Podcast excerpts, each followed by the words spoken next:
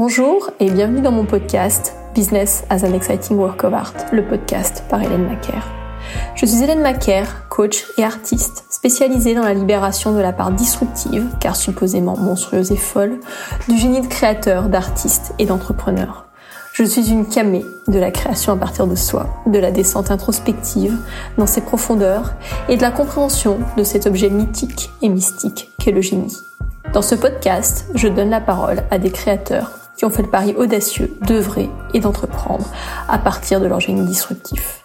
Car suivre les impulsions de son génie monstrueux et fou, exprimer son monde intérieur dans sa vérité la plus pure et le monétiser est une démarche exigeante qui requiert une bonne dose de courage. Vous me suivez dans les méandres mystérieux et jouissifs du business as an exciting work of art? Allez, c'est parti.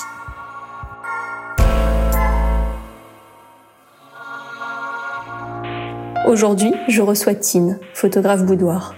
J'ai rencontré Tine quand j'ai cherché à traduire en visuel mon univers créatif. Un matin de septembre 2021, j'ai eu une épiphanie sur la façon dont je voulais l'exprimer par la photographie.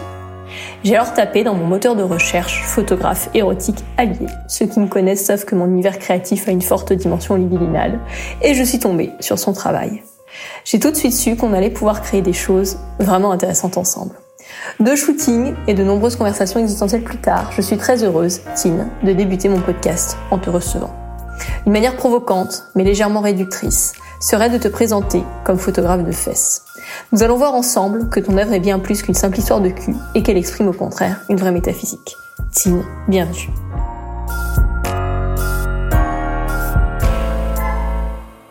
bonjour Tine. Bonjour Hélène. Est-ce que tu peux te présenter en quelques mots au-delà de la brève introduction que je viens de faire? Alors, euh, je suis photographe euh, d'origine belge. Je suis devenue française il y a quelques années. Et euh, je suis installée depuis 11 ans maintenant à Moulins-sur-Allier, petite bourgade, comme je dois toujours expliquer, entre Nevers et Vichy. C'est vrai que seuls les spécialistes connaissent l'Allier. Hein Donc voilà. Très bien. Euh, comment est-ce que tu décrirais ton univers euh, créatif euh, si tu devais le présenter à quelqu'un qui ne le connaît absolument pas? Ah, il, est, il est construit autour de l'humain et de la forme humaine aussi, le corps. et je pense que s'il y a un, mot qui devait revenir régulièrement, c'est vraiment connexion. Euh, connexion entre les membres des familles que je photographie, euh, connexion euh, avec soi-même aussi quand je photographie des personnes seules et, et, connexion avec avec son sa nature profonde en fait. Je crois que c'est vraiment ce qui caractérise le travail que je fais. Après, visuellement, on, on, dit de mon travail qu'il est assez pictural. C'est-à-dire, du coup, qu'est-ce que Qu'est-ce que tu penses que les gens entendent par là? Je pense qu'il y a une certaine dimension euh, qui, qui, vient de, des peintures, de, hmm. notamment de la peinture classique. Euh, j'ai pas forcément une, un, catalogue, une liste longue de noms à te présenter, de photographes qui m'inspirent, etc. Mais c'est vrai que voilà, l'inspiration pour moi, elle vient, euh, elle vient de partout et notamment des arts classiques, la sculpture et la peinture, mm-hmm. euh, mais de façon totalement euh, incontrôlée euh, et sous-jacente en fait. C'est pas quelque chose que je vais activement rechercher. Oui, c'est pas quelque chose que tu construis de manière mentale. En fait, c'est quelque chose qui est présent finalement assez euh, instinctivement ou assez naturellement. Et euh, du coup, spontanément. Qu'est-ce que représente ce, ce, classicisme ou cette construction finalement picturale empruntée à des tableaux assez classiques pour toi en fait? Qu'est-ce que ça, qu'est-ce que tu vois là-dedans? Alors ça crée une certaine intemporalité dans un premier temps, hein, puisque ces, ces, tableaux, ces sculptures-là, etc., emmènent quelque chose d'universel euh, et qui dure dans le temps. Donc d'où l'idée de ne pas être euh, moderne.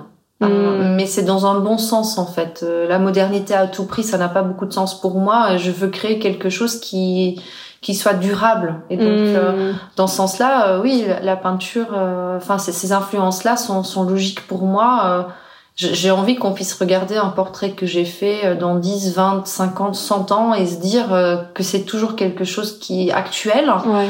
parce que bon, j'ai grandi dans les années 90 et c'est vrai que quand on regarde certaines photos qu'on faisait avec le Kodak à la maison, euh, on, se retrouve avec euh, avec des portraits dont on se dit ah oui ça se voit quand même c'était les années 90 ça fleure bon les années 90 avec euh, même tu sais euh, les kawaii fluo des années 90 les survêtes des années 90 c'est ça et donc quelque part j'espère enlever cette dimension là en tout cas hmm. des, des, des œuvres que je crée pour que justement on puisse avoir quelque chose qui dépasse le temps en fait et qu'on puisse se dire c'est un beau portrait de la personne et pas oh c'est une belle image du temps qui passe.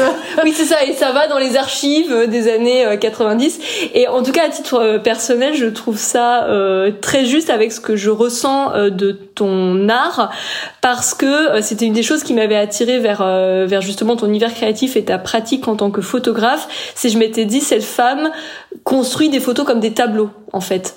Euh, et je, voilà, je le, je le voyais, tu vois, et je trouve ça drôle parce qu'on en a jamais euh, jamais parlé. Je trouve ça drôle du coup que en effet euh, cette influence de peinture classique euh, soit quelque chose finalement que, que tu fasses perdurer et que tu transcrives à travers la photo parce que c'est vraiment ce que ce que j'ai vu et ce qui personnellement m'a attiré parce que j'ai aussi quelque chose avec une forme de classicisme un peu retwisté et un peu subversif, mais j'aime bien justement jouer sur les codes du, classicisme et, du trash ou du, fou, du kitsch et, euh, donc voilà, j'aime bien cette dimension euh, classique de, ton œuvre. Donc euh, voilà, je trouve ça intéressant que tu le mentionnes. Donc tu disais voilà dans la façon de décrire ton univers créatif, il y a cette dimension de connexion à son être profond et du coup par extension à, à d'autres personnes ou entre les personnes, il y a cette dimension de classicisme, cette dimension picturale. Est-ce qu'il y a d'autres choses que tu décrirais comme étant euh, des éléments vraiment euh, consubstantiels, structurels de, ton œuvre.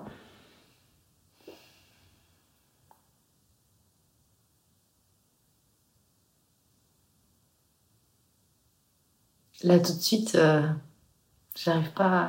Bah, c'est pas grave, on va aller creuser dans la suite. on va aller creuser, on va aller creuser dans la suite. Donc, euh, peut-être que c'est les deux, les deux points. Euh, du coup, alors, comme tu le sais, j'aime bien fonctionner par analogie. Mhm. Et donc là, je vais te demander de répondre très très spontanément. Si ton univers créatif était une musique ou une chanson, euh, qu'est-ce que ce serait? Euh, Born to be Alive. Alors pourquoi Alors je suis franchement désolée pour le mauvais goût un peu kitsch. On parlait de kitsch il n'y a pas deux minutes, donc, euh... donc ça tombe bien. Euh, pourquoi euh, C'est en fait c'est une chanson euh, euh, qui, qui, qui est enfin qui a eu une influence assez importante pendant pendant pendant que j'étais malade parce que j'étais gravement malade quand j'étais plus jeune. Et mon nom de famille en fait de jeune fille c'est Borms et donc entre le born to be alive et le born to be alive, il y a qu'un pas, tu vois. Donc euh, voilà. Et il y a quelque chose dans ce rythme en fait euh, qui rappelle peut-être un tout petit peu euh, un train qui roule en fait et qui qui va, qui fonce, etc. Et, et je pense que oui, ça me ressemble assez bien. donc born to be alive. Bah, et born aussi, to be alive it is. Hein voilà, le, je pense le, le, désir de croquer vraiment la, la vie à mm. plein dents et pourquoi pas un peu dans ce côté un peu funky du truc quoi. Donc euh, voilà. Alors on continue. Si ton univers créatif euh, était un aliment ou un plat, qu'est-ce que ce serait? Oh, une tarte au citron meringuée. Pourquoi? Même question. Euh... Parce que pour moi c'est le c'est la quintessence de la gourmandise en fait. Mm. La tarte au citron meringuée, c'est vraiment euh, comme des Cyril Lignac, il y a les croquants.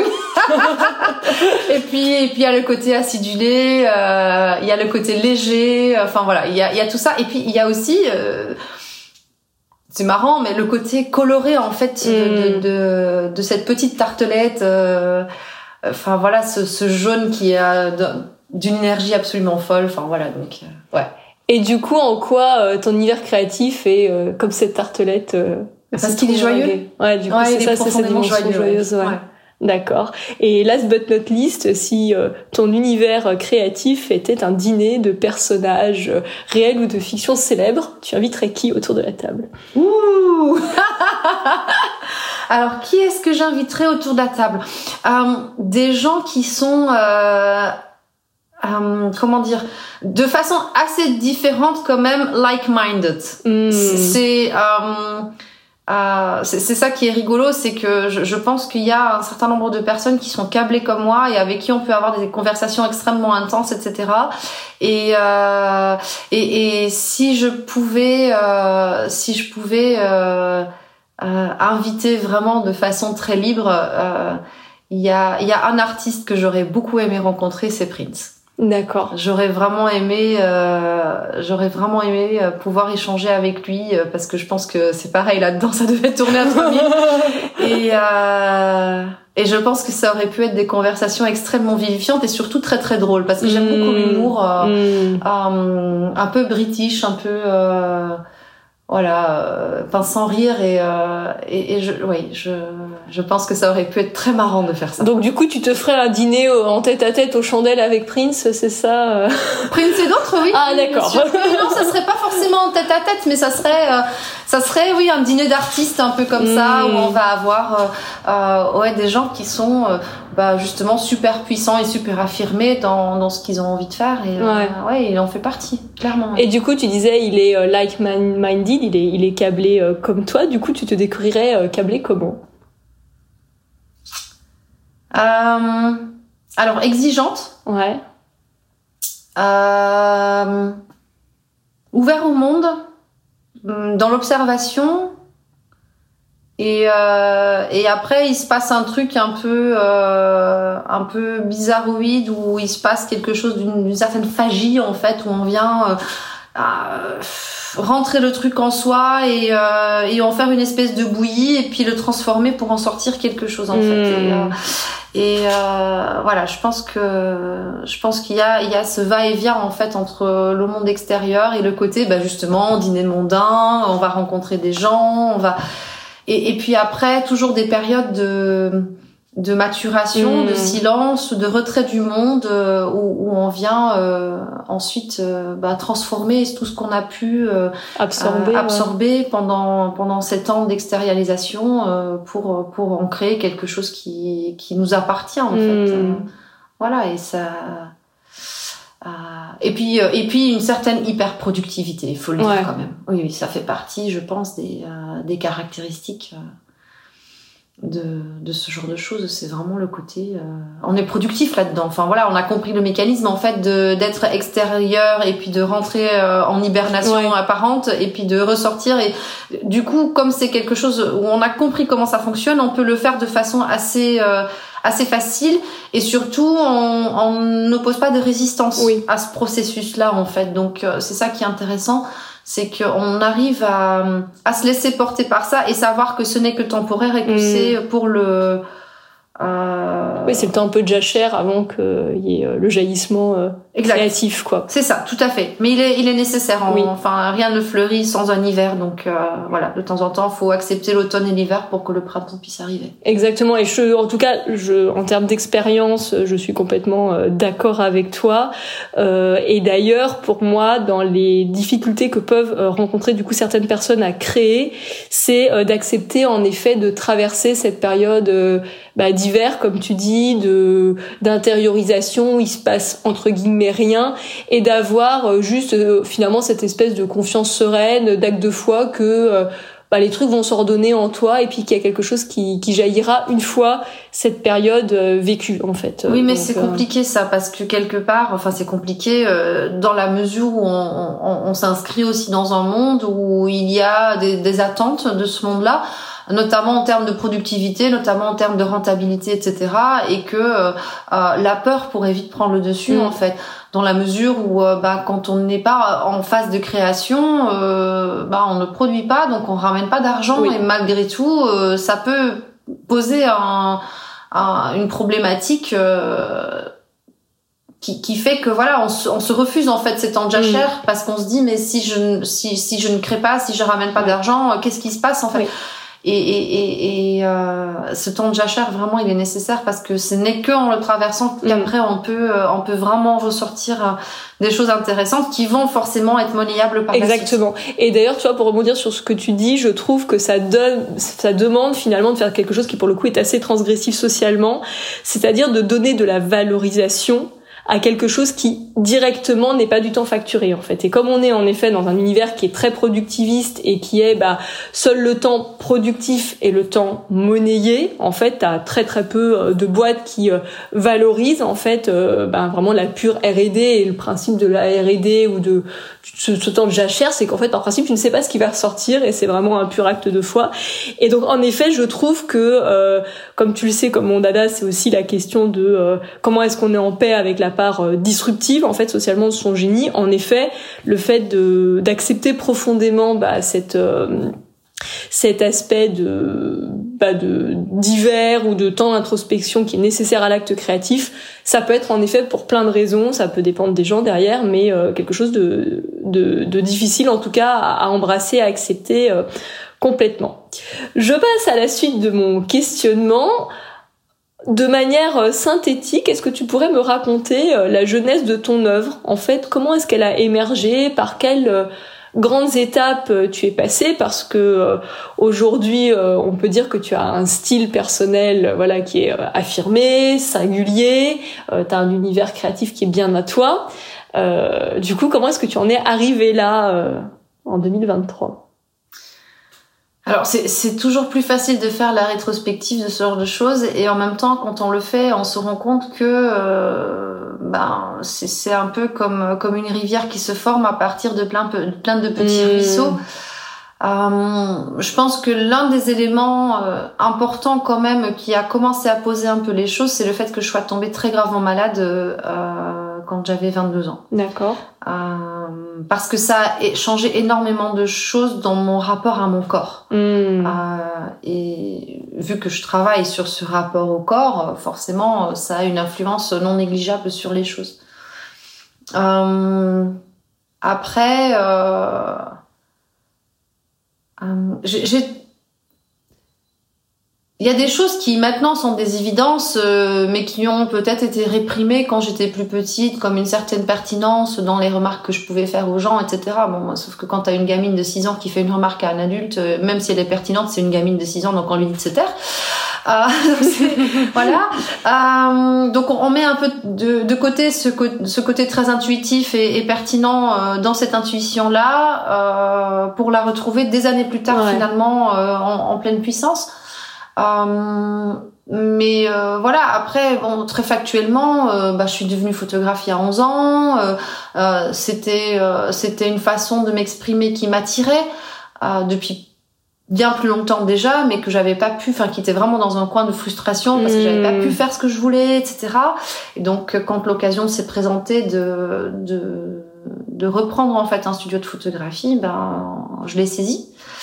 Euh, et, et, après, très très rapidement revenu la relation au corps, etc. Sauf qu'il a fallu plusieurs années pour apprendre euh, les techniques, la lumière, euh, la maîtrise en fait euh, de la photographie, pour ensuite pouvoir la mettre cette technique-là au service en fait de la création, de la créativité. Et, euh, et ce parcours-là, ben c'est pareil, il est souterrain en fait. C'est très difficile d'aller dire alors à ce moment-là précisément, le 3 septembre 1900, machin truc. Hmm. Ça fonctionne pas comme ça pour moi, déjà parce que je suis nulle en date, mais vraiment je retiens pas. Euh, et, et, euh, et, voilà, il y a que quelques dates dans ma vie qui sont vraiment des étapes euh, très importantes dont je me souviens vraiment de la date, mais sinon euh, Sinon, ouais, c'est c'est c'est un espèce de flou artistique qui finit par créer une forme déterminée en fait. et euh, et du coup, alors t'as as mentionné des des choses très personnelles, notamment euh, bah, l'expérience de, de la maladie que tu as pu avoir euh, jeune, la question du rapport au corps qui est euh, du coup structurel, j'ai envie de dire dans un sens hautement désagréable comme dans un sens euh, du coup euh, profondément euh, esthétique en fait qui est qui est ce que tu ce que tu crées. Et du coup alors je le dis avec mes mots pour moi entre autres choses l'art c'est de l'intime qui devient de l'estime. C'est vraiment ce qu'on va chercher au plus profond de nous et qu'on va laisser euh, jaillir en fait sous la forme bah, d'une ou plusieurs euh, œuvres originales. Et je reboucle un petit peu avec ce que tu disais euh, aussi en début de d'échange que ce qui t'intéressait c'était la connexion en fait bah, à l'être profond des gens.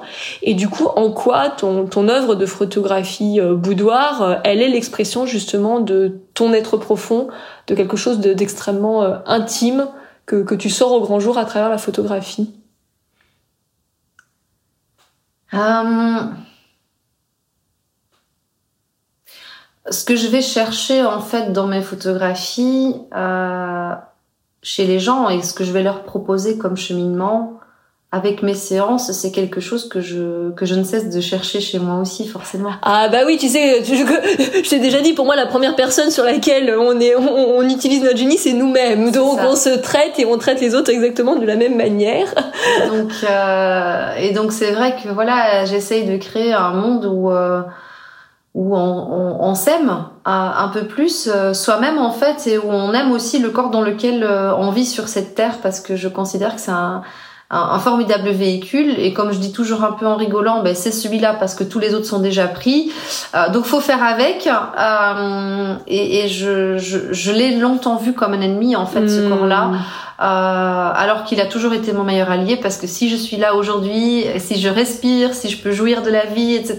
Et, et que tu as la chance de faire ce magnifique euh, podcast. en ma compagnie. Euh. Ah, c'est aussi grâce à ce corps et, et c'est vrai qu'il y a quelque chose d'un peu tordu qui se passe, notamment chez les femmes, chez beaucoup de femmes à un certain moment de trouver une, une, espèce de haine de soi, de dégoût de soi, de mmh. désamour de soi en fait, et surtout pas de soi en tant que personne forcément, mais de son corps en fait, de son véhicule. Ouais. Et, et, quelque part je me dis mais c'est pas normal, euh, enfin c'est celui-là de toute façon, donc euh, euh, pourquoi pourquoi euh, on, on, on, aurait une haine euh, de, de quelque chose qui nous est juste essentiel pour exister en fait? Ouais.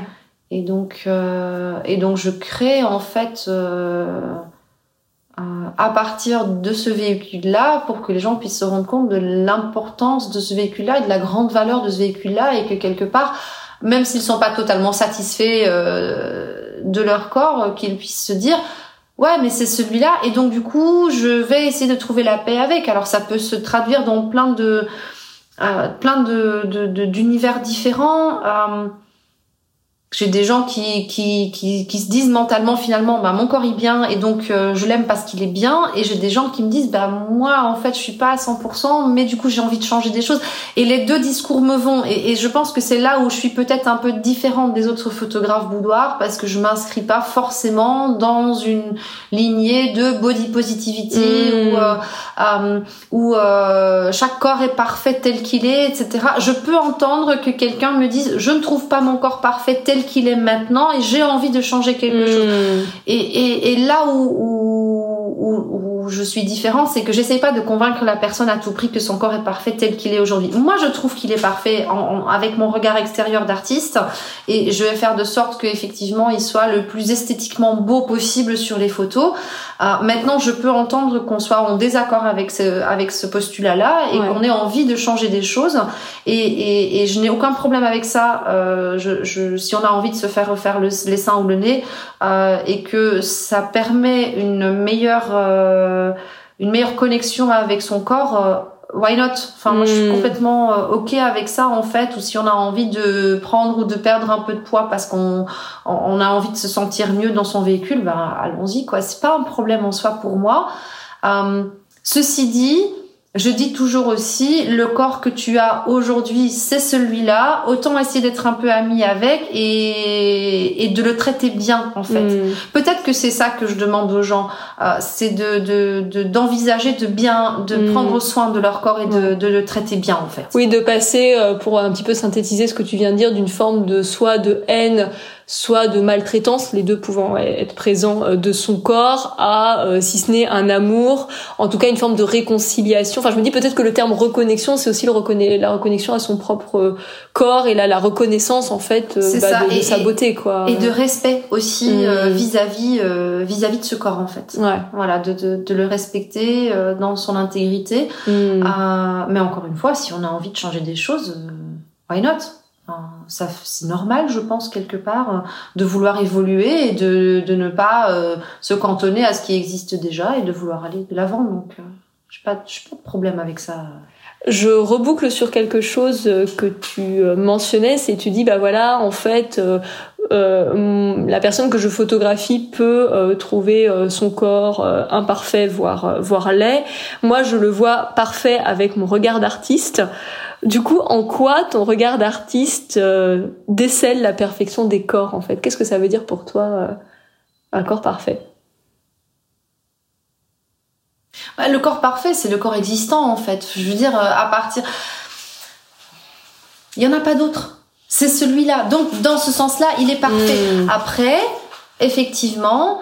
Euh, moi, je, je, je, vais le voir comme euh, comme une matière, un peu comme un sculpteur pourrait voir un, un, de, la terre, de la terre ou... un bloc de, de, roche ou quelque chose comme ça, et déceler déjà ce qui est sous-jacent. Hmm. C'est là où je trouve que c'est intéressant, c'est que euh, un sculpteur, il voit il voit un roc et il va déjà savoir ce qui est caché, ce qui est euh, euh, emprisonné dans la pierre. Et, et je pense que j'ai un peu la même chose finalement avec le corps humain, euh, où euh, j'ai envie d'aller révéler ce qui est sous-jacent mm. et, et, donc qui, qui, est beaucoup plus grand que le corps en fait, puisque là on va parler de l'âme et de, de, de, de, la nature profonde de la personne.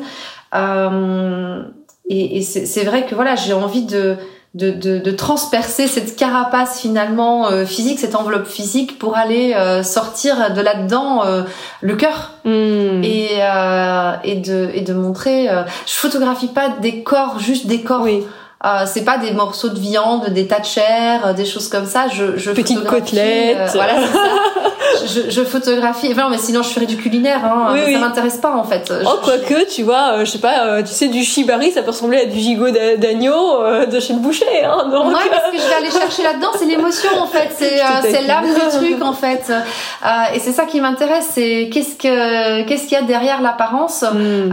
et qu'est-ce qui est qu'est-ce qui est vraiment la nature profonde, en fait, de la personne. Euh, mais dans tous ces aspects. Et, euh, et, je pense qu'en tant que photographe, euh, mon, mon, rôle avec avec les, les œuvres que je crée, c'est d'aller ouvrir des petites portes en disant regarde, il y a une porte là, tu peux y aller si tu hmm. veux, ou tu ne peux pas y aller si tu ne veux pas. mais je te l'ouvre, tu regardes ce qu'il y a derrière. Si ça te plaît, ben va explorer. Et si ça te plaît pas, ben tu peux aussi choisir de refermer la porte. et, et j'ai toujours trouvé cette cette idée-là hyper intéressante en fait de dire euh, euh, la personne vient avec une certaine idée préconçue euh, de ce qu'elle est, de qui elle est, de comment elle doit être, etc. Et d'avoir quelqu'un qui vient avec beaucoup de douceur et beaucoup de bienveillance mmh. bousculer un peu ça en disant bah ouais peut-être que t'es comme ça, mais peut-être que tu peux aussi être comme ça et comme ça et comme ça et comme ça et va découvrir en fait si l'idée te plaît. Est-ce que tu pourrais être un peu comme ça aussi? Qu'est-ce que ça te fait comme émotion comme voilà. Et ça, je trouve ça juste génial de pouvoir faire ça. Bah oui. Et là, du coup, euh, je fais. C'est tu, tu m'offres une parfaite transition avec euh, un des points que je voulais évoquer. Donc, tu connais euh, toute ma théorie sur la libido comme étant, enfin, ce qui nous excite et ce qui nous fait jouir comme étant l'expression et un indicateur en fait de notre génie. Donc là, j'ai pas du tout senti une pointe de jouissance, euh, absolument pas, hein, quand tu en parlais, aucune. Et tu évoques aussi euh, autre chose que je trouve très intéressant, parce que pour moi c'est pareil, ça fait partie du package du génie, euh, et c'est jouissif à faire. C'est finalement cette dimension d'aller casser des codes, des représentations, un rapport de la personne à certaines choses. Et du coup, qu'est-ce que tu adores casser, euh, questionner et reconfigurer justement euh, par ton art et avec euh, avec tes clientines hein. Alors, je, je, pense que je fais partie des gens qui qui rendent donc visible l'invisible.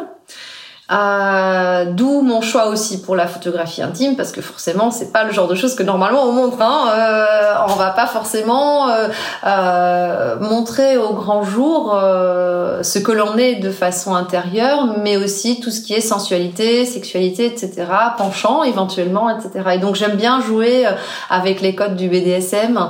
alors je le veux très chic, très classe, mais je pense que voilà, c'est une partie de, de ce que j'ai envie d'injecter un tout petit peu pour hmm. venir transgresser un tout petit peu de euh, oui mais euh, euh, on ne montre pas ça en public. Bah si bien sûr qu'on va le montrer en public évidemment et on va en faire des œuvres d'art en fait. On va on va le montrer euh, comme des tableaux classiques dans le Louvre et, et, on va en faire quelque chose où on puisse se dire bah en fait je suis une œuvre d'art.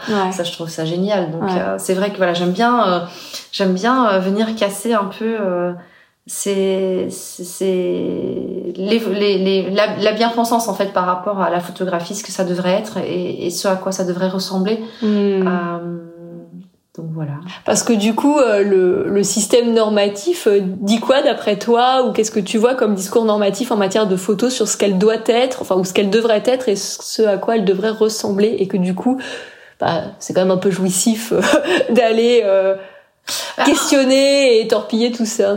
Globalement, un portrait, euh, bah, il devrait être beau, il devrait montrer euh, euh, quelque chose de convenable. Je crois que c'est ça le mot, c'est que voilà. Euh, euh, dénuder par exemple une personne pour un portrait en dehors d'un euh, nu classique, euh, classico-classique, hmm. en clair obscur où oui on est nu mais on voit pas trop de choses, etc. Ça, tu es nu mais on voit rien. c'est ça, c'est un peu ça. Et eh bien en dehors de ça, ouais, c'est difficile de euh, d'aller d'aller montrer autre chose en fait hein, euh, on le voit d'ailleurs dans les concours etc euh, euh, que très souvent ce qui est récompensé ce sont quand même encore des nus artistiques très classiques clair obscur etc alors qu'il y a très, enfin il y a beaucoup beaucoup d'autres façons d'explorer l'absence de vêtements mmh. au-delà de la nudité mais juste l'absence de vêtements et voilà donc ouais j'aime bien ça fait quelques années déjà que ça me travaille hein, parce que j'ai j'ai participé il y a hum, quelques années maintenant euh, euh, au, au, Portraitiste de France et euh, j'ai présenté les 12 photos imposées avec des timbres imposés en fait euh, entièrement composées de nus. Donc je n'ai fait que du mmh. nu, mais vraiment le nu comme absence de vêtements en fait, pas le nu comme euh, comme quelque chose de de, de, de provoquant ou, ou, quoi que ce soit, mais juste l'absence de vêtements. Qu'est-ce que fait le corps en fait quand il n'est pas habillé? Ouais. et, et je trouvais ça extrêmement intéressant de d'aller jouer avec ça et de de faire des portraits qui rentraient en fait dans la case d'un portrait mais juste sans vêtements parce que voilà, euh, c'est bien aussi à poil. parce que qu'est-ce que tu vois dans le nu que le reste du monde ne voit pas? Quel est le regard euh, que tu portes sur ce sujet-là? Alors déjà pour moi le nu effectivement c'est juste une absence de vêtements et, mm. et, et euh, dans ce sens-là, c'est pas quelque chose que je trouve gênant, euh, gênant en soi, ni d'ailleurs forcément euh, érotique mmh. ou. Euh, oui, il y a pas forcément une sexualisation du fait d'être nu. non, non, pas du tout. Euh, moi, ce que quand, quand une personne se présente devant moi en sous-vêtements, voire nu, euh, ce que je vais regarder, c'est la lumière sur son corps. Et c'est vrai que la peau pour ça est extrêmement intéressant parce qu'elle elle, elle, elle, fait travailler la lumière totalement différemment d'un vêtement textile. En fait, on, on va avoir euh, euh, des textures, on va avoir le grain de peau, on va avoir des grains de beauté, des aspérités, des et, et, je trouve ça extrêmement intéressant comme matière en fait la peau. Euh, et donc du coup, c'est vrai que voilà, des fois le, le vêtement est juste un obstacle à, cette matière euh, qui est euh, qui est créativement parlant extrêmement intéressante en fait. Mais ça peut l'être sur un, un, visage et un décolleté hein. C'est pas forcément un nu intégral euh, mais voilà. Comment est-ce que la lumière va travailler sur cette matière, comment est-ce qu'elle va dessiner les formes ou pas d'ailleurs, comment est-ce qu'on va gommer les formes, comment est-ce qu'on va euh, créer euh, créer de la texture en fait avec cette matière qui est la peau euh, que je trouve absolument absolument fascinante je, je, quand je parle de ça, euh, j'ai l'impression de, de, de, lire euh, des extraits du parfum de Patrick Suskind en fait, mmh. où, où il parle de de l'odeur comme comme quelque chose d'absolument euh, euh quintessent. Et, et là c'est pareil en fait. Pour moi la peau euh, la texture de la peau et la façon dont la lumière travaille sur la peau c'est quelque chose qui est extrêmement sensoriel euh, comme le parfum en fait mm. oui et je ressens vraiment une forme d'exaltation en fait quand quand tu parles oui parce que c'est beau enfin pour moi le ouais j'adore j'adore la peau mais comme mais j'adore la peau dans tous ces aspects en fait comme les cicatrices comme les grains de beauté euh, je, je, je, photographie des gens qui euh, qui ont subi des opérations, euh, qui ont eu des accidents, euh, euh et je trouve ça extrêmement intéressant d'aller chercher le beau dans cette cicatrice que mm. peut-être on déteste parce qu'elle nous rappelle une mauvaise partie de notre vie. Ouais. Et en même temps, je me dis bah ouais, mais regarde cette cicatrice, elle est la preuve que tu es vivant. Mm. Mm. Donc born to be alive. C'est ça, c'est ça. Tout est lié. Hein. et d'ailleurs, tu vois, dans ce que tu tu évoques, enfin moi c'est une de mes grandes théories ou en tout cas c'est un des grands aspects de ma, de ma métaphysique. pour moi, le génie, entre autres, ce qu'il fait, c'est que euh, il fait de l'art avec ce qui peut être euh, socialement et pour la plupart des gens perçu comme étant de la boue. Et donc en effet, une cicatrice, on peut se dire bah voilà, euh, c'est moche, c'est la marque d'un traumatisme, je suis en guerre avec cette partie de ma vie parce que je suis en guerre et je me déteste dans ce que j'ai vécu ou ce que je me suis fait vivre à un temps T. Et toi finalement, bah ton génie et ton art invitent à avoir une autre expérience et un autre regard sur ce qui pourrait être euh, de la boue, tu vois. Enfin, et en l'occurrence, un, un, corps qui peut être abîmé ou euh, maltraité ou ayant subi euh, ouais, quelque chose de, de lourd, quoi. Donc, c'est ça. Donc du coup, je, je, trouve ça super super intéressant. Là, c'est moi qui suis qui suis exaltée. Autre point que j'avais envie euh, d'évoquer avec toi, euh, parce que je sais que tu, tu partages ce, point de vue, euh, pour moi l'art euh, c'est vraiment, et euh, créé depuis son génie, c'est une expérience transcendantale, c'est vraiment de l'ordre du mystique, c'est être à la fois profondément soi et connecté à plus grand que soi. Toi, comment est-ce que tu vis cet aspect-là de, de la création en fait? Euh, alors c'est quelque chose qui, qui, qui, est assez intuitif. Euh, j'ai toujours eu une forte, une forte connexion par mon enfance à tout ce qui est spirituel. Mm. Euh, et spirituel dans le sens dans le sens large. Hein. Enfin, c'est vraiment c'est un champ un champ très très large euh, qui évolue euh, de mon éducation euh, chrétienne euh, vers euh, les les sweat lodge. J'ai fait des sweat lodge quand j'étais petite, donc tout ce qui est spiritualité amérindienne. Et puis l'intérêt que j'ai pu avoir pour les chamans des steppes de Mongolie. Et puis et puis un certain un certain attrait pour euh, tout ce qui est euh, savoir euh, celte.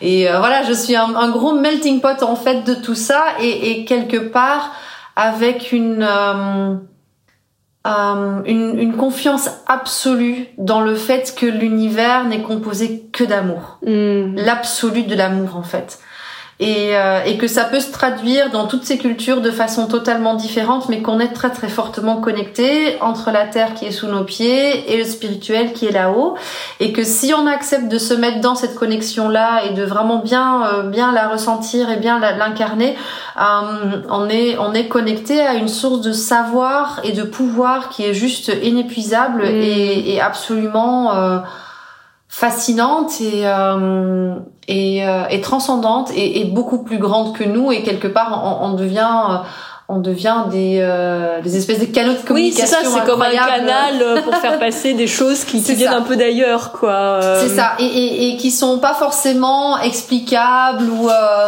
oui, qui, qui, qui, qui, qui nous dépassent en fait, mais qui, qui permettent aussi de, avec comment dire, avec beaucoup de douceur et beaucoup de bienveillance et beaucoup d'amour du coup, puisque ça vient, ça vient de là aussi, de venir juste faire euh, résonner auprès de quelqu'un d'autre euh, une, une, certaine façon de revibrer avec l'univers aussi. Enfin, hmm. voilà, c'est peut-être bizarre de l'expliquer comme ça, mais euh, c'est c'est c'est un peu comme euh, comme si on avait euh, une orgue avant où, où, on vient juste faire ping et puis d'un coup ça résonne et puis on va avoir toutes les résonances qui vont se mettre ensemble et ça crée une harmonie en fait. Et je pense que voilà, euh, le travail, le, véritable travail profond qu'on fait comme ça, un travail d'harmonisation euh, entre euh, entre des choses bassement terrestres et, et, des choses qui nous viennent de l'univers en fait. Hmm.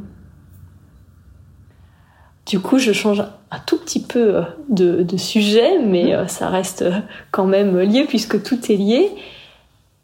Qu'est-ce qui, euh, quand tu as embrassé finalement euh, ta, vocation euh, de photographe et qui d'ailleurs a pu se, réveiller au cours des années, mais initialement, qu'est-ce qui te semblait monstrueux, soit dans ton génie, soit dans ton univers créatif? Et ça t'a demandé bah, du, travail en fait, de déconstruction de peur pour vraiment l'assumer, l'exprimer au, grand jour? Ah. Alors c'est une bonne question. je, pense que ce qu'il fallait déconstruire pour moi, c'est la façon dont on exerce le métier de photographe en fait. Hmm. Euh, parce que quand on a, c'est marrant, on a repris euh, une entreprise. Quand on a repris l'entreprise, c'était euh, le photographe de quartier où les gens déposaient leurs pellicules et où de temps en temps on demandait un portrait de communion et puis les agrandissements et les choses comme ça. Et en fait, au fur et à mesure des années, cette, cette façon-là de fonctionner a été totalement déconstruite pour devenir aujourd'hui une entreprise euh, où je ne travaille que sur rendez-vous, euh, où euh, on ne fait, on fait encore un tout petit peu de développement amateur. Alors plus du tout de pellicule, hein, ça c'est fini. Euh, mais ce n'est pas moi qui m'en occupe. Euh, et, et où en fait le, le, temps de création, il est laissé vraiment à la part artistique de mon travail et, et plus du tout au, au, au, service qu'on pouvait rendre comme ça en tant que photographe de quartier. Et, et, ça se passe du coup par le fait de dire je n'ai plus de boutique physique j'ai un hmm. studio, euh, je n'ai plus d'horaire fixe d'ouverture où les gens peuvent euh, venir quand ils veulent pour euh, faire ce qu'ils ont à faire. parce que moi, j'ai vraiment ressenti ça à un certain moment comme une agression permanente en fait d'avoir en permanence des gens qui rentraient pour venir demander des choses, etc.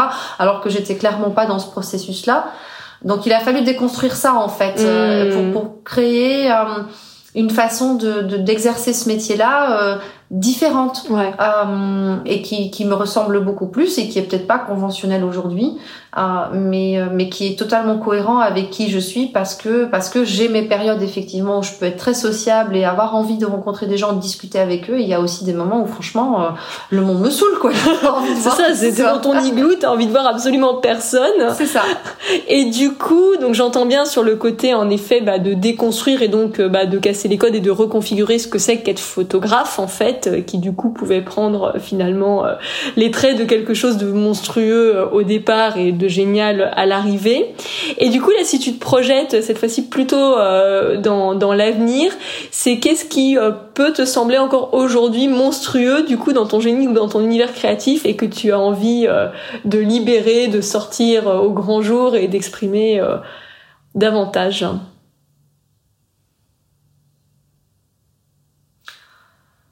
Ouais, c'est difficile ça. ah, J'ai pas prétendu que je posais des questions simples. Hein.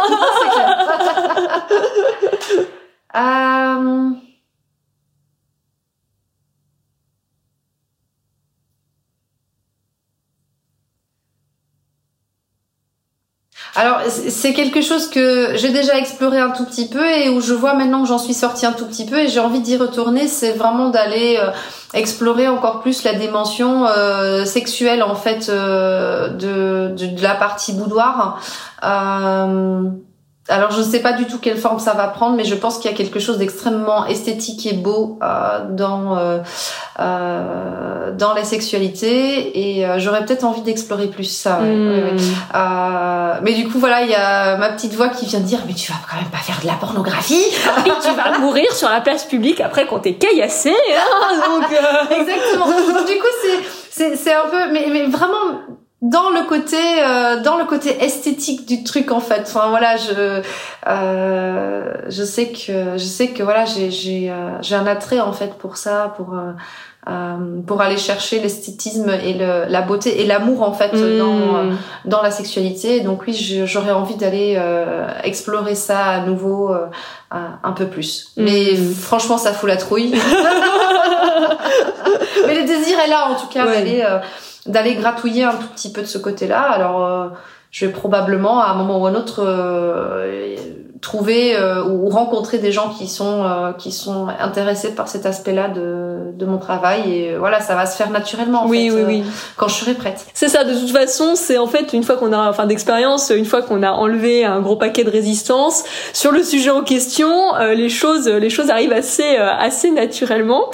Du coup même question mais cette fois-ci dans le volet folie qui est l'autre grande thématique que je travaille à travers mon œuvre, c'est qu'est-ce qui, euh, au début ou les premières années, pouvait te sembler fou dans ton génie ou ton univers créatif et que tu as assumé, exprimé, euh, libéré au fil du temps ah le côté le côté boudoir justement. Enfin j'ai quand même euh, commencé avec des portraits beaucoup plus classiques etc euh, le, le, fait d'aller euh, d'aller sur ce terrain là de, de de, de la nudité de la lingerie etc euh, c'était quelque chose qui était pas euh, qui était pas forcément évident, mm. un, peu fou, et aussi le fait quand même de se dire à un moment où on commence à redire que bah, pour pouvoir survivre en tant que photographe, euh, il faut savoir euh, faire feu de tout bois, euh, de me dire non non mais en fait moi je veux quand même aller me spécialiser et hmm. d'aller euh, chercher une hyper spécialisation dans quelque chose. et je, je continue encore à persister dans ce chemin-là, de pousser plutôt vers la spécialisation. ceci dit, il faut avoir effectivement les compétences techniques pour pouvoir gérer à peu près tous les tous les genres photographiques. Mais euh, voilà, moi j'ai envie d'aller là où ça m'excite, euh, bah d'aller travailler. Et donc pour moi clairement, euh, c'est de moins en moins le portrait classique et de plus en plus le portrait créatif. dans le sens où c'est de la co-création en fait hmm. avec avec les gens que je rencontre et après que ce soit du boudoir ou non finalement ça n'a pas beaucoup d'importance, mais j'ai envie d'aller euh, d'aller chercher euh, au plus profond de soi. Et donc ça hmm. peut être euh, soit avec des artistes qui me disent bah voilà j'ai besoin de photographie pour soutenir mon œuvre, ou ou dans des dans, dans dans des relations plus personnelles avec des gens de façon individuelle ou en couple où ils ont envie d'aller creuser plus profondément leur relation. voilà, ça ça m'intéresse en fait, ça qui m'a qui m'intéresse aujourd'hui. Euh, et donc, je sais que tu vas me poser la question pour les années à venir. N'est-ce pas Tu as tout à fait compris la structure euh, de mon interview. qu'est-ce que, qu'est-ce qui de bien bien dingo là Alors, de, complètement dingo, c'est un désir vraiment de euh, d'ouvrir ça à l'international. Hmm. C'est le truc que j'aurais envie de faire euh, parce que j'ai pendant le confinement, en fait, je me suis rendu compte que vouloir me cantonner euh, à ma zone de chalandise de 50 km autour de chez moi, euh, c'était peut-être pas le plus intéressant. Sachant que, comme je le dis, il y a plus de charolais que d'humains dans le coin, donc euh, faire du boudoir avec les vaches, mais... Euh... Donc, euh, donc je suis déjà sortie un tout petit peu de je reste dans mes 50 km et je vais aller euh, dans d'autres villes et je vais euh, déjà avant le confinement je le faisais dans une seule ville hmm. mais j'ai agrandi en fait cette cette possibilité là dans d'autres villes et donc quelque part oui il y a toujours ce désir pour moi de d'agrandir ça et d'en faire quelque chose de plus global et de voyager beaucoup et de de pouvoir euh, rayonner avec cette façon-là de voir euh, la photographie boudoir euh, de façon plus plus globale. Hmm. Donc c'est un peu foufou, mais euh, bah oui, mais en même temps c'est bien excitant aussi. Du coup, je rebondis sur quelque chose que tu as dit au tout début de la question autour de la folie. Tu m'as dit finalement le fait de faire du boudoir, ça me semblait fou. Du coup, plus précisément, c'est quoi le, type de jugement, tu vois, euh, que tu, ton humain normé terrifié pouvait euh, professer, tu sais, euh, face à ton désir de faire du boudoir? Il, racontait quoi, du coup Ah, il racontait que les gens allaient pas forcément être prêts à payer pour ça. D'accord.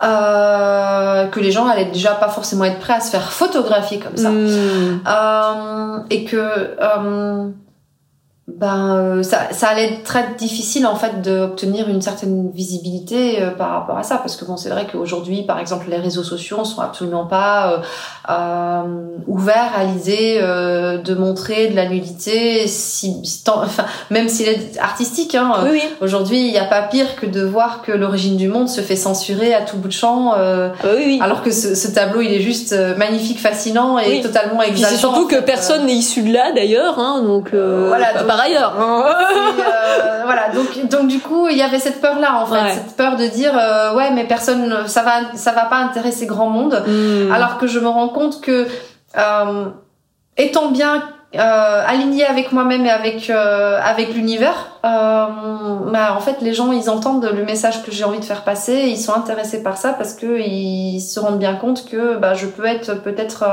euh, un pas japonais pour avancer un peu plus vers vers leur leur soi profond. Hmm. et, et, donc du coup oui les gens sont intéressés bien sûr que oui. Bien sûr que oui ils sont ils sont attirés. Et d'ailleurs je n'attire quasiment que des personnes qui ont réellement besoin ou réellement envie mm. euh, que je les accompagne euh, à ce niveau-là en fait. Ouais. Bah, tu sais, comme je dis, euh, notre humain dans il a entre autres comme caractéristique d'être pas le plus intelligent du monde. Hein, donc, euh... ah ben lui est dans la survie totale. Hein, c'est ça, c'est oh putain, je vais crever. oui, oui, lui, euh, il est juste là pour nous prémunir d'une mort certaine et absolument affreuse. Ah, et complètement atroce. Hein, mais, euh, mais il a pas toujours raison parce que parce qu'il essaye de nous emprisonner dans dans quelque chose qui ne nous ressemble pas et et voilà, moi j'aime bien dire aux gens, bah sortez de là parce que parce que le vrai trésor c'est pas euh, c'est pas dans votre jardin euh, qui se trouve euh, aller explorer le monde c'est bien plus intéressant. Hmm. donc d'où peut-être d'où l'international j'allais dire ça me paraît assez cohérent. C'est ça du coup, ça aussi, tu pour que, enfin, tu connais, tu connais bien mon, mon monde et ma métaphysique. Je l'explique en ces termes. Pour moi, notre génie, euh, il a une fonction alchimique en fait. Il a une fonction de transmutation et donc il sert à deux choses. C'est, euh, il nous sert à vider notre enfer, en fait, notre système de, de souffrance de son contenu, et il nous aide à travers notre œuvre. Notre œuvre, c'est ça, c'est à créer euh, notre paradis sur terre. Du coup, en quoi ton œuvre est-elle ton paradis sur terre? Terre, euh, et à quoi ressemble-t-il ce paradis sur Terre, si, tu devais me le décrire? Alors, euh, forcément, quand on est en accord avec ce qu'on fait euh, et qu'on y prend du plaisir et que c'est jouissif, bah, on est déjà bien, tout simplement. Euh, donc, donc le côté paradisiaque vient de là aussi. Hein. Quelque part, quand on se fait l'idée de l'île paradisiaque avec euh, les cocktails à gogo, bah moi, quand je suis dans mon travail et quand je suis vraiment au cœur de mon travail, je suis sur une île paradisiaque avec des cocktails à gogo. Euh, donc, donc ça, c'est vraiment la dimension paradisiaque. Le deuxième bout de la question, c'était euh, c'était euh, du coup euh, oui en quoi ton ton œuvre est-elle ton ton paradis et à quoi il il ressemble? Parce que du coup j'entends bien que bah tu ressens finalement cet état d'extase et de jouissance en effet quand on est dans la création qui est vraiment juste et qui est, qui est l'expression de notre génie. Et du coup bah si tu devais voilà raconter à, à quelqu'un alors les gens qui écouteront ce podcast iront voir ensuite ton œuvre mais là pour l'instant ils ne l'ont pas sous les yeux. Du coup à quoi ressemble le paradis euh, sur Terre euh, selon Tine du coup? Alors ça s'exprime dans des images qui euh, laissent euh, la part belle à l'imaginaire. Hmm. J'aime bien j'aime bien travailler avec ce qui est un peu hors cadre. Alors c'est marrant hein, parce que oui, dans le photographe. Hein. mais j'aime bien, j'aime bien quand on regarde l'image qu'on imagine euh, hmm. soit ce qui ne se voit pas, donc en dehors du cadre, soit ce qui n'existe, ce qui n'existe pas, ce qui pourrait se passer dans l'image d'après. Hmm. Euh, j'aime, j'aime beaucoup ça, j'aime beaucoup cette idée-là euh, que voilà, euh, quand on regarde mes images, euh, on ait envie d'en voir plus ou d'en vivre plus en fait. Et euh, on peut pas me faire de plus beaux compliments que de me dire euh, bah en fait euh, j'en ai pas vu assez. Encore s'il te plaît donne-moi encore. Donne-moi un deuxième shot. Voilà donne-moi encore des choses à voir parce que j'ai envie d'en voir plus en fait. Alors parfois ça se traduit dans j'ai envie de voir plus de photos mm. ou j'ai envie de voir justement ce que tu n'as pas tout à fait montré mais juste insinué etc ou, ou parfois aussi ça, ça se traduit dans euh, j'aurais envie de voir cette personne bouger, parler, euh, se mouvoir pour de vrai en hmm, fait, parce que, moi le tableau prenne vie quoi. Ouais. Que le tableau prenne vie exactement. Et ça, je trouve ça absolument euh, rewarding. Euh, c'est le plus beau compliment qu'on puisse me faire, c'est de dire euh, putain, tu m'en as pas montré assez. Encore, s'il te plaît. Et tu sais que c'est très intéressant euh, parce que je suis en train de comprendre aussi un autre point du coup qu'on partage toi et moi dans nos univers respectifs même si tu n'utilises pas le même terme. Toi, tu as parlé de hors cadre. Moi, je sais que c'est un des, pans, en fait, euh, de ce qui est pour moi excitant et libidinal. C'est tout ce qui est suggestif, en fait. Et c'est exactement ça. C'est ce que j'aime dans le suggestif. C'est que il y a quelque chose qui est montré, mais ça laisse ensuite la part belle à l'imaginaire de se dire, qu'est-ce qui va se passer après? Et là, tu as plein d'histoires possible et euh, voilà et donc du coup je j'adore l'idée que l'idée que le moment le plus excitant en fait dans la séduction c'est le moment où on monte l'escalier bah oui J'adore cette idée-là. Je trouve ça absolument, euh, absolument fascinant parce qu'il ne s'est encore rien passé et tout peut encore arriver. Ça, on peut tout imaginer, tout est à venir, tout est à construire et et, euh, et c'est ça que je trouve absolument, euh, ouais. Oui, bah tu vois là-dessus, euh, moi par exemple, ça, ça va pas être le moment de l'escalier, mais ça va être, tu sais, les quelques secondes avant que tu embrasses quelqu'un pour la première fois. En fait, cette espèce de microseconde où tu sais que ça va se produire, mais ça ne s'est pas encore produit. Enfin, moi je. mais non, mais ça peut être l'escalier, ou ça peut juste être une main placée à un certain endroit où elle peut prendre deux directions, elle peut s'en aller ou elle peut aller un peu plus bas. à gauche ou à droite. À gauche ou à droite. c'est tous ces moments-là où en fait on est juste avant le moment décisif. Hmm. Euh, parce que parce que le moment décisif, c'est la décision est prise et les choses les choses se passent. Mais là là où je suis fascinée moi, c'est juste avant en fait. Qu'est-ce qui se passe juste avant où tout est encore possible Et c'est là que pour moi se trouve euh, le côté totalement excitant du truc en fait. Euh, et, et, donc du coup, ben dans les images ça se retrouve. Euh, je pense que je suis un peu câblée là-dessus aussi sur le sur le côté euh, euh, de ne ouais de ne pas savoir. Et donc du coup aussi sur le côté de laisser euh, quelqu'un d'autre prendre un peu le, le lead mmh. euh, sur les choses parce que et donc de se laisser faire en fait euh, et de dire bah je verrai bien où ça mène en fait cet escalier euh, où est-ce qu'il va m'emmener et qu'est-ce qui va se passer après et du coup, tu vois, je te, je te fais juste euh, une espèce de petite parenthèse euh, euh, théorique. Pour moi, parce que tu parlais de fascination, et pour moi, la fascination, c'est un des indicateurs aussi de, de notre génie. pour moi, la fascination, on est sur une forme d'excitation, mais qui a, qui est pas seulement sexuelle, qui est d'ordre de l'excitation cérébrale. Ah, c'est cérébral, c'est totalement C'est complètement cérébral. Comme je dis, moi, je suis la première à me taper des orgasmes cérébraux, tu vois, et la fascination, pour moi, c'est exactement ça. Et du coup, voilà, je, je me dis, je comprends mieux aussi euh, avec euh, ce que tu décris là de ta fascination sur finalement ce qui est là mais pas encore là et qui du coup peut prendre plein de formes et plein de directions possibles, je comprends aussi euh, beaucoup plus finement du coup certains aspects de de ton œuvre en fait. C'est vrai que quand on va aller voir mes photos, on, on, va voir s'il n'y a pas tout ce, tout ce discours derrière, on va avoir des bouts de corps ou des corps en entier. Euh, qu'on peut trouver esthétiquement jolie ou non, euh, dans des poses qui qu'on va trouver plus ou moins suggestives, voire vulgaires ou non. Euh, et, et, et c'est vrai que pour moi, euh, tout ce que je viens d'expliquer là euh, est beaucoup plus important finalement que la nature de, enfin, de, la façon dont ça va finir par s'exprimer.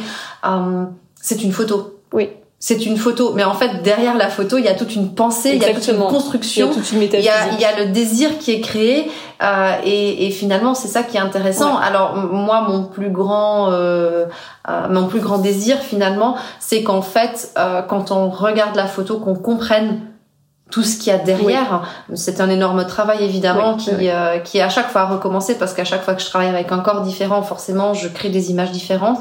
Euh, et c'est pour ça aussi que pour moi, il est très important de, de, de bien échanger avec, euh, avec les personnes que je photographie euh, pour que je puisse être au plus juste en fait. Et donc de ce fait-là aussi d'être bien connecté avec, avec l'univers pour être au plus juste de ça, pour que ça puisse après se traduire dans, dans, dans les photos que je fais. Du coup, tu m'offres une transition absolument fabuleuse pour une question euh, que euh, j'avais euh, pour toi et que je trouve tu, tu mentionnes très justement. en fait, pour moi, la, sortie de son œuvre, la sortie de son monde intérieur sous la forme du coup d'une œuvre ou plusieurs œuvres extérieures, du coup, et que cette œuvre soit exprimée dans sa pureté, dans sa vérité, dans son ampleur, et qu'il n'y ait aucune distorsion bah, liée à notre bon pote l'humain dans terrifié là euh, bah, ça demande en effet d'être euh, connecté euh, à son pouvoir, vraiment, qui pour moi est une énergie, un état d'être. Et du coup, quel est ton ressenti, ton expérience là-dessus, justement, entre des moments où tu pleinement, vraiment posée, connectée, et puis des moments où tu peux peut-être être un petit peu plus euh, brinque-ballante en fait, euh, parce que aussi la, la, la connexion à, à, son pouvoir intérieur, euh, bah à la fois c'est un état d'être et c'est aussi un chemin vers cet état d'être. On n'est pas toujours à 100% euh, dedans, donc voilà. Est-ce que est-ce que tu as quelque chose qui te, te vient en lien avec ce, ce sujet-là? Oui, en, en fait, il y a quand même plusieurs techniques qui permettent de, de se reconnecter euh, assez facilement. Alors l'habitude le fait aussi. Hein. Euh, hmm. voilà, j'ai 11 ans de métier aujourd'hui. Euh, c'est vrai que quand on me met dans une situation un peu un peu déstabilisante, c'est très difficile de, de, de, rentrer tout de suite dans, dans ça. je travaille beaucoup avec la musique. Pour moi, la musique, c'est vraiment un facteur très très important euh, à la fois parce que ça permet de, de sortir euh, euh, le client de, de sa tête mmh. pour le faire rentrer dans son corps et dans, dans sa corporalité. et puis et puis aussi parce que ça apporte une certaine respiration euh, et ça connecte avec les émotions parce que parce que la musique c'est pas du tout du tout du tout innocent. Ah non non non. euh, et puis euh, et puis voilà c'est vrai que pour moi l'appareil photo est devenu une espèce de prolongation de, de mon âme hmm. et donc le fait de prendre l'appareil photo en main et de me concentrer sur le ici et maintenant avec la personne avec qui je suis me permet assez rapidement de me hmm. reconnecter et je l'ai bien vu j'ai passé j'ai une épreuve il y a quelques quelques jours de, de ça euh, où il fallait dans un environnement absolument déstabilisant euh, avec des juges etc créer des images. Euh, et c'est vrai que voilà j'ai assez rapidement alors que j'avais un trac monstrueux retrouvé retrouvé un espace de calme et de ouais c'est c'est ouais un espace de calme et de sérénité en fait à l'intérieur de moi à partir duquel je suis tout à fait capable d'opérer. Euh, c'est quelque chose qui s'est travaillé au fur et à mesure du temps et je pense que ma pratique du tir en fait euh, m'aide beaucoup aussi à trouver cet espace de cette espèce de calme euh, de calme et de sérénité intérieure qui est absolument nécessaire pour le tir et, et qui de ce fait là est devenue une habitude en fait euh, euh, personnelle au quotidien aussi dans le métier. il y a, il y a des, des similitudes en fait entre la pratique du tir sportif euh, au pistolet et, euh, et la photographie puisqu'on opère en fait depuis un espace de tranquillité, de calme hmm. euh, dans les deux cas. Ouais. Je trouve ça super intéressant du coup euh, ta façon euh, très personnelle finalement de connecter cet espace-là euh, qui est à la fois de, de, de, puissance et de tranquillité et de calme. Et c'est vraiment euh, je trouve ça très très drôle parce que ça tu, tu exprimes euh, à ta manière, mais euh, du coup, euh, ce qui est pour moi une des caractéristiques de notre génie, en fait, quand on est dans cet espace-là, je le dis comme ça, c'est on est dans un espace de calme puissance, en fait. Ça. Et bon, moi, ça fait partie de mes grands dadas, justement, de comprendre énergétiquement et métaphysiquement ce que c'est que le pouvoir, ce que c'est que la puissance. Et comme je le dis de manière assez caricaturale, la puissance, c'est pas aller brailler sur son voisin, en fait. c'est même plutôt plutôt l'inverse. On est dans une forme de vraiment de sérénité, d'économie de précision en fait euh, d'hyper conscience et en même temps il y a vraiment euh, voilà euh, c'est cet espace complètement apaisé. Et en effet quand on est là dedans enfin tu vois je le dis comme ça mais pour moi le, le pouvoir c'est le générateur en fait de notre œuvre. C'est ce qui nous permet de la sortir de manière pure. Et en effet quand on est énergétiquement à cet endroit là de fait, on va pouvoir euh, sortir euh, quelque chose, euh, voilà, de, de, pur et d'incroyable. Quand bien même les circonstances extérieures pourraient, dans le, le, cas que tu, tu, tu, mentionnes, pourraient être, enfin, stressantes tu vois pour euh, pour toi ou pour pour d'autres personnes en fait. Euh, je trouve ça je trouve ça super intéressant et du coup je comprends mieux aussi pourquoi tu fais du tir. J'avais mes petites hypothèses dessus mais c'est-à-dire que voilà ça m'a vraiment vraiment permis d'aller travailler ça parce que parce que quand on fait de la compétition de tir c'est sûr que voilà il y a plein plein de facteurs extérieurs en fait qui peuvent venir perturber cet espace de, cet espace de sérénité. Euh, et j'ai beaucoup de chance en fait d'avoir rencontré un, un, très très bon entraîneur euh, au tir qui a été force de proposition sur beaucoup de choses et qui euh, euh, comprend mentalement de quoi j'avais besoin pour pouvoir hmm. progresser.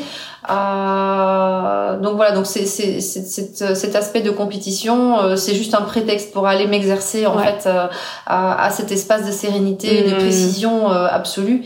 Euh, et j'aime j'aime beaucoup ça. donc effectivement, parce que moi j'estime que quand on va brailler sur son voisin, justement, on n'est pas du tout dans son équilibre, on est dans un déséquilibre total en fait. Je suis totalement d'accord je fais euh, du coup un changement euh, de thématique, même si tu en as déjà un petit peu parlé au, cours de notre échange, euh, avec notamment ce que tu mentionnais sur le fait de passer progressivement, bah, finalement, de la boutique de photographe de quartier à un studio de photographie boudoir créative et qui soit un support finalement pour bah, l'expression et l'expansion de, ton univers et, de ton œuvre.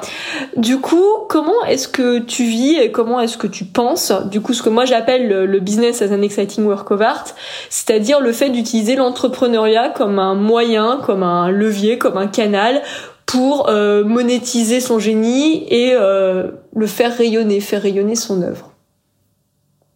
Alors, c'est pas forcément quelque chose de si évident que ça. Ah, je te confirme parce que c'est très disruptif dans la manière de penser le business. Complètement. Tu, vois, je te fais une parenthèse. Euh, tu le sais, j'ai fait des, enfin, j'ai une formation notamment en, en, en, économie.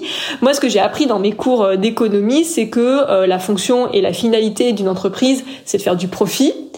Et ensuite, j'ai eu une petite variante qui était la fonction et la finalité d'une entreprise, c'est de satisfaire ses parties prenantes. Et au fond de moi, en fait, ça hurlait que c'était pas ce que je pensais, tu vois. Ce qui derrière ne veut pas dire que l'entreprise n'est pas rentable et que les parties prenantes ne sont pas contentes, tu vois. Mais euh, en effet, c'est un shift vraiment de, paradigme en fait parce que euh, là, on est sur l'entrepreneuriat est un moyen, un levier pour monétiser, faire rayonner euh, mon œuvre en fait, ce qui est pas du tout comme tu dis euh, un shift évident. En fait, euh, j'ai quelque chose qui est très très très très important et très très évident pour moi que j'ai en, en, en mantra hmm. au quotidien en fait, c'est j'ai un travail merveilleux qui d'une façon merveilleuse donne un service merveilleux à des clients qui me payent merveilleusement. et je crois que voilà, si, si c'était un résumé, euh, c'est ce que je peux souhaiter en fait, en tout cas à, à toute personne qui a envie d'entreprendre, c'est de hmm. s'éclater dans son job et d'avoir des clients qui sont heureux de payer pour ce travail-là en fait. Enfin, c'est ça que je trouve le plus exaltant finalement, c'est que là où je suis bonne, euh, là où je m'éclate, là où je prends un, pied, de ouf, hein, euh. bah les clients en plus ils sont heureux de me payer. Enfin, je trouve ça absolument merveilleux et, et c'est vraiment ce vers quoi je tends le plus possible.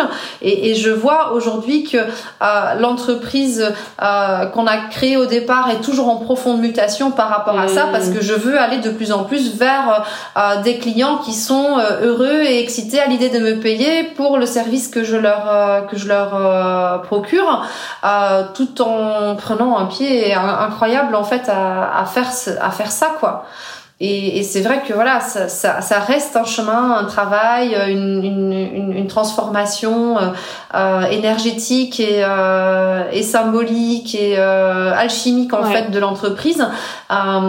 Et, et c'est vrai que voilà, c'est pas forcément simple parce que du coup, il faut aussi traverser les déserts, les hivers, etc. et puis tous les flips de l'humain normé terrifié qui te dit que tu vas crever au passage. Donc, ça. Mais mais ça reste extrêmement intéressant et c'est pour ça que je suis très loin euh, d'avoir fait le tour de la question. En fait, j'ai envie d'aller explorer encore plus euh, parce que parce que jusqu'à présent, chaque chose que j'ai trouvée, euh, c'était c'était merveilleux et même si ça a par moments été douloureux, compliqué, etc. Au final, c'est toujours merveilleux et voilà, je, je, pense que c'est dans ce sens-là que c'est excitant en fait. C'est que on peut toujours aller plus loin, on peut toujours aller travailler sur ses résistances, etc. pour se rendre compte que finalement finalement, euh, c'est un peu comme euh, la référence de la, de la jeune femme qui a grandi avec Harry Potter, mais euh, c'est un peu comme quand on, on, fait le cours de magie où on voit ses plus grandes peurs apparaître et que finalement, quand on dit ridiculous, et eh ben la grande peur elle disparaît pour devenir vraiment quelque chose de complètement ridicule. Et je pense que là c'est pareil en fait, on est en train de dire ben voilà, je sors ma baguette magique et je vais affronter cette énorme peur, cet humain normé terrifié, et on lui dit t'es ridicule et en fait euh, bah, il devient totalement ridicule et on se hmm. rend compte que oui c'était juste une chimère en fait de quelque chose qui n'existe pas oui, c'est sa propre création, c'est sa propre construction. C'est ça. Depuis un espace de, de, peur et de désamour profond de, de soi, quoi. Euh, et, euh, et du coup, en termes, euh, bah, de développement du coup de ton business as an exciting work of art outre, outre l'international Est-ce qu'il y aurait des des choses du coup de, ton business model, tu vois, que ce soit ta façon de communiquer, le type de personnes euh, avec lesquelles euh, tu crées, euh, ton pricing, enfin vraiment ton business model au sens large. Qu'est-ce que tu aurais envie de faire bouger comme ligne à court ou moyen terme? Alors il y a des choses de mon ancien business parce que du coup voilà, euh, enfin je, je, peux pas le dire autrement. Euh, aujourd'hui je suis un peu, enfin oui, t'es dans une forme de, de mutation, de mutation. Donc là il y a forcément des choses qui vont mourir, euh, mais que je laisserai partir avec avec beaucoup de paix par rapport à ça parce que hmm. je sais que ça ne me correspond plus. Ça m'a correspondu pendant une partie de ma vie, mais aujourd'hui c'est plus le cas. Alors forcément ça fout la trouille parce que ben, notre humain normé terrifié il dit mais oui mais euh, tu vas mourir de faim parce que Puis ça te fait une source de revenus. C'est ça exactement. euh, du con. Va boire une pina colada sur la plage, casse-toi et tais-toi surtout. Euh, mais ouais donc donc vraiment ce, ce développement là, l'inscrire aussi encore plus dans le lieu où je travaille aujourd'hui. J'aime beaucoup le lieu où je travaille euh, et c'est j'ai un profond désir en fait de pouvoir l'inscrire de façon plus pérenne en fait dans ce lieu là. Euh, donc euh, j'espère que l'univers euh, m'aidera à, à, à, obtenir ce que je veux et et potentiellement encore plus l'inscrire dans d'autres lieux aussi. Enfin, hmm. voilà, je, je, je pense que les gens qui ont envie ou besoin de faire appel à moi, euh, ils existent partout en fait. Euh, voilà, donc j'ai juste envie de, de, de, plus encore. En fait, je suis hmm. gourmande, je crois, de la vie. Euh, oui, la, la tarte au citron meringuée euh, du départ, elle, ne sortait pas de nulle part. Non, non, non, non. j'ai ce côté absolument, euh, absolument gourmand de d'en vouloir toujours plus et, et voilà. À moi la Porsche pour mes 40 ans. et pour rebondir sur ce que tu disais, il euh, bah, y a un truc qui, en tout cas, euh, vibre énormément avec ma métaphysique. Tu vois, c'est en effet la question de voir mourir des choses. Et tu vois, je le dis comme ça. Euh, donc tu, tu, le sais aussi, moi, pendant la majeure partie de ma vie, j'ai été une grande flippée de la mort. En fait, ça me terrifiait jusqu'au jour où j'ai compris autrement, en fait, ce que c'était. Et aujourd'hui, je le dis comme ça. C'est la mort, c'est l'art de faire mourir ce qui en soi n'est pas soi. Et il y a des choses, en fait, ça n'a jamais été nous, ou il y a des choses, ça a pu être vraiment nous à tenter, mais simplement, euh, comme, et ça, ça, ça boucle avec le, le, deuxième point que tu évoquais là, c'est que comme en fait notre génie, il est en profonde, enfin en permanente expansion, eh bien il y a des choses qu'on peut être très justes à un tenter et qui à un temps et plus un euh, ne sont plus euh, plus justes. Et donc je trouve aussi que euh, dans, dans le, le, fait de d'entreprendre depuis son génie, il y a aussi vraiment, tu sais, cette capacité à, à s'abandonner et à cultiver le, le, fait finalement de se dire que comme notre œuvre est en permanente mutation, en permanent mouvement, eh bien tout notre business model, lui aussi bah, va bouger et continuera euh, à bouger et donc c'est en effet ne pas être arc-bouté finalement sur un modèle a priori qui serait gravé dans le marbre une bonne fois pour toutes quoi. Alors étonnamment, euh, je, je, je n'ai plus peur de la mort. Hmm. J'ai failli mourir déjà une fois. Euh, maintenant, chaque jour que je vis depuis depuis plus de 16 ans maintenant c'est du fucking bonus quoi. Donc à partir de là, Born to Be Alive et croque la vie à plein dents et vas-y fonce etc etc. Donc euh, donc je n'ai pas peur de la mort en tant que telle. Il y a juste euh, l'espèce d'entre-deux qui est inconfortable en fait. Et c'est plus ça qui est gênant. Euh, c'est quand on est dans une situation qui est qui est un peu bah, en pleine tempête, instabilité etc. Où où il faut garder une certaine foi sur le fait que tout va bien se passer et que non on va pas mourir et que même si on mourait c'était pas grave. Euh, voilà, ça, ça, ça c'est ça c'est l'inconfort vient de là en fait, c'est de, de se dire ok dans la période de transition, qu'est-ce qui va se passer et comment est-ce que les choses vont évoluer? Euh, maintenant, euh, ouais, non, euh, mourir c'est pas euh, c'est pas grave. Ouais. Ceci dit, mon objectif est quand même de rester le plus longtemps possible en vie. c'est quand même, c'est quand même plutôt pas mal. Et aussi pour rebondir du coup sur ce que tu dis sur ce moment de transition, euh, en fait, moi j'appelle ça la traversée de la vallée de l'ombre de la mort. En fait, c'est issu euh, du psaume 23 de l'Ancien Testament et euh, le psaume est structuré de la manière suivante. Enfin, je pense que je le cite à peu près exactement. C'est j'ai traversé la vallée de l'ombre de la mort euh, et je ne craignais rien car tu étais à mes côtés en fait. Et je trouve que ces périodes en effet de déstructuration, recomposition qui sont à la fois euh, identitaires, donc quelque chose qui est très immatériel, et en même temps de fait bah, savoir avoir une répercussion dans la forme matérielle à la fois de sa création et, et de son business model. Euh, bah oui, il y a, y a, un côté à la fois, enfin qui peut être vécu comme inconfortable dans le sens où on n'est plus l'étape d'avant, mais on n'est pas encore l'étape d'après.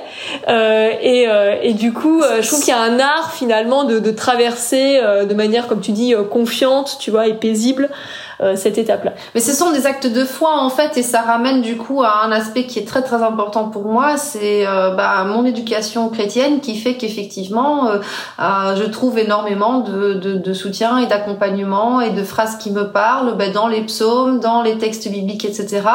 Et beaucoup de sagesse aussi, finalement déguisée sous l'histoire d'un gars qui un jour s'est dit je suis le roi des Juifs, hein, enfin qui le disait pas d'ailleurs, hein, c'est toujours les autres qui lui ont dit euh, euh, es-tu le roi des juifs? Et sa réponse était systématiquement c'est toi qui le dis. Mm. donc euh, voilà enfin petite parenthèse mais c'est j'y trouve énormément de énormément d'inspiration pour expliquer ce que je fais de façon profonde en fait.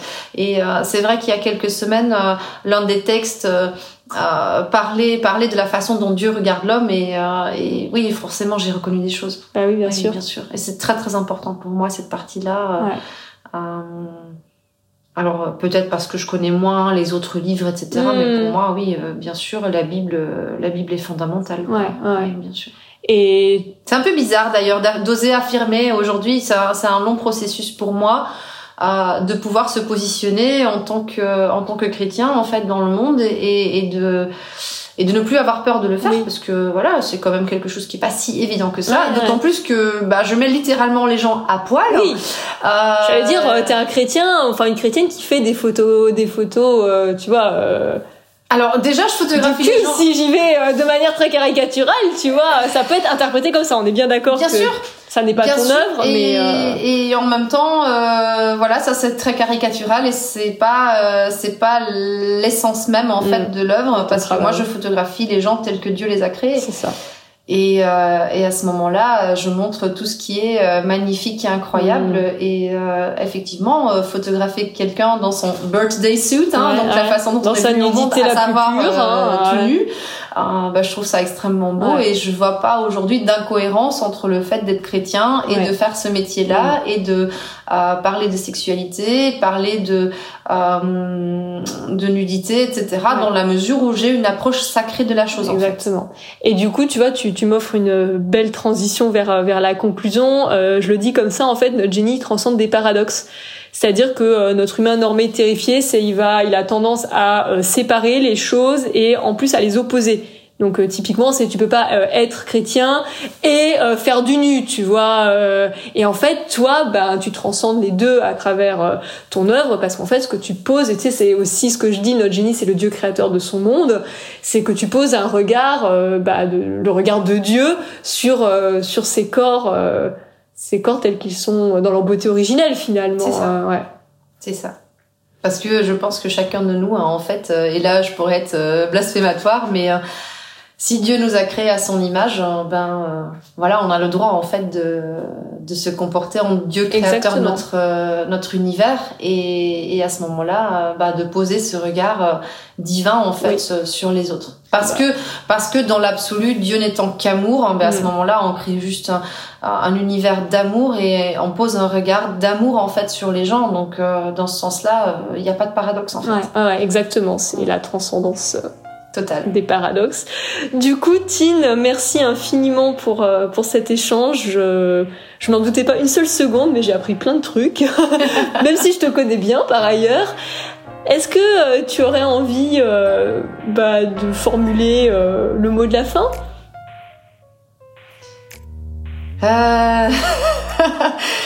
J'ai, alors j'ai beaucoup aimé cet échange. Et, euh, et, si je devais dire un dernier mot, je pense que ça serait aimez-vous, bordel.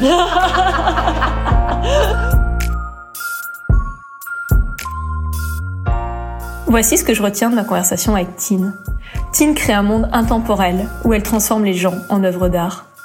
Elle mélange les codes du classicisme pictural avec ceux, socialement plus subversifs, de la nudité et de la sexualité.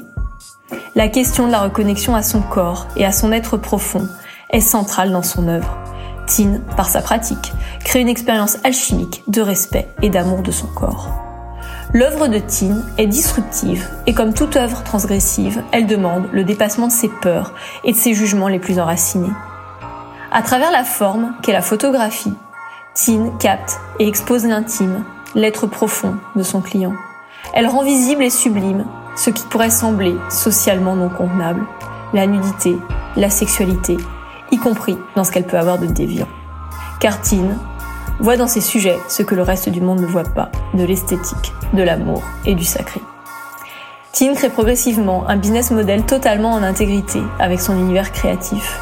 En dix ans, elle est passée de la posture de photographe de quartier, réalisant des portraits de famille classiques, à un studio de photographie feutré, recevant uniquement sur rendez-vous. Elle a progressivement délaissé la posture de photographe généraliste pour se spécialiser dans le cœur de son génie et de son univers créatif. Elle a également déconstruit la logique territoriale de la boutique de quartier pour imaginer une offre rayonnant dans toute la France. Tine a conscience que la création de son œuvre depuis son génie disruptif demande de se dépouiller de ses peurs et de faire mourir ce qui ne lui correspond plus pour croître dans son art et son business. Elle sait que la connexion à son pouvoir personnel est essentielle.